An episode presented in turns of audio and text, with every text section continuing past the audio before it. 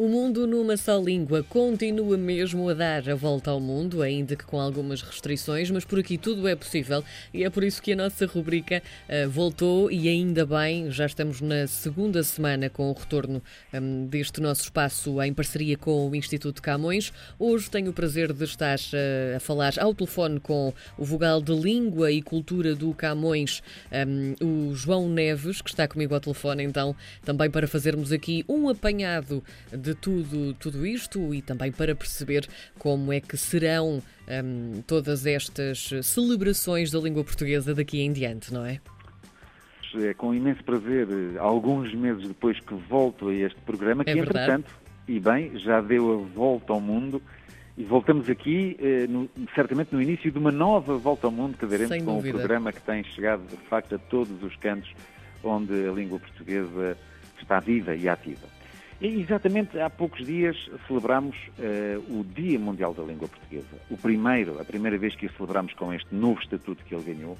E aí, eh, quando celebramos, há duas mensagens que perpassaram nesse amplo programa de, de, de celebração que, que, o Camões, junto com outros parceiros e com outras individualidades, organizou, que foi a ideia de que nós temos uma língua que é pluricêntrica, que é uma língua que, onde se constroem múltiplas vozes, e que é uma língua com um valor estratégico no presente e no futuro, seja no plano económico, no plano cultural, no domínio académico, científico, político ou diplomático. Estas foram as duas grandes mensagens. E eu hoje aproveitaria estes minutos para mostrar como continuamos a trabalhar intensamente nestas várias dimensões de internacionalização da língua e da cultura, no fundo, reforçando o valor que a língua portuguesa tem em cada uma destas dimensões. E escolhi três, para muito rapidamente dar conta desse trabalho diário que o Instituto, junto com todas as instituições parceiras e com todas as nossas redes externas,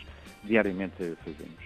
A primeira retomaria uma iniciativa que, aliás, foi lançada no dia 5 de maio, mas que tem um grande significado também para nós, que foi a publicação pela imprensa nacional uh, de um estudo que nós, Camões, apoiámos, que a Camões apoiou, na linha, na sequência, aliás, de estudos que têm vindo a apoiar e que se dedicam exatamente à, à determinação do valor da língua portuguesa.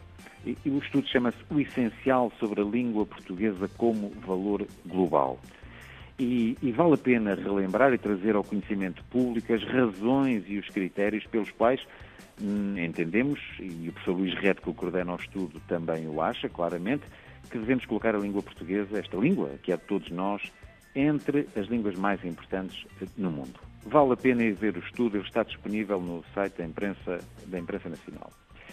E, e, precisamente porque eh, uma forma de promover uma língua é promover o seu estudo, eh, bem como a sua participação que uma língua tem na criação e no desenvolvimento de, de conhecimento e de ciência, eh, o Camões tem juntamente com, em parceria com instituições de ensino superior eh, em diversos países, avançado para a criação de cátedras como unidades de investigação. Ora, nestes próximos dois meses, três meses, temos prevista a inauguração, a criação de quatro novas cátedras, uma em Genebra, que terá como patrono a escritora Lídia Jorge, uma outra em Lima, no Peru, com a Universidade de São Marcos, que aliás corre com o apoio de um programa da empresa promotora de língua portuguesa, um programa importantíssimo também na promoção do português no mundo.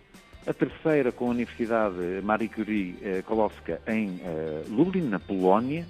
E, finalmente, a Cátedra Fernão Mendes Pinto, que será criada na Universidade de Elte, na Hungria, ficando assim o Camões com 55 cátedras espalhadas pelo mundo. Não é brincadeira. E damos estas eh, dão-nos estas cátedras a ideia de como os estudos portugueses e os estudos em português hoje estão presentes no mundo inteiro, reunindo investigadores, docentes, estudantes, etc.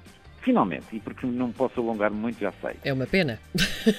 Finalmente, Sim. vou aqui deixar uma nota que me parece muito importante, que diz respeito às comemorações que no dia eh, que, que iniciamos praticamente eh, com este dia iniciamos as comemorações do 10 de junho, do Dia de Portugal de Camas e das Comunidades Portuguesas. É uma data muito especial, porque ela se destina a fortalecer a coesão nas nossas comunidades expatriados, mas também a relação com os diversos países onde elas se inserem, onde trabalham, onde se integram, e as comunidades desses países.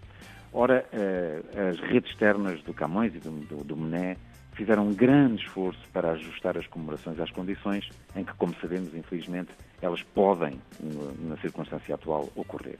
Não desistiram, reconverteram, substituíram por novas iniciativas e assim teremos cerca de 40 iniciativas previstas para decorrer em cerca de três dezenas de países que não deixarão de assinalar este dia através de eventos que, relembro aqui só dois ou três, por exemplo, os Senza estarão a dar um concerto em live streaming na, na, na, através da nossa, do nosso Centro de Língua na República Checa, uh, os concertos, a Embaixada de Londres estará com concertos digitais de João Menezes, Regina Freire e Pedro Lopes e André Lacerda e Joana Rezende.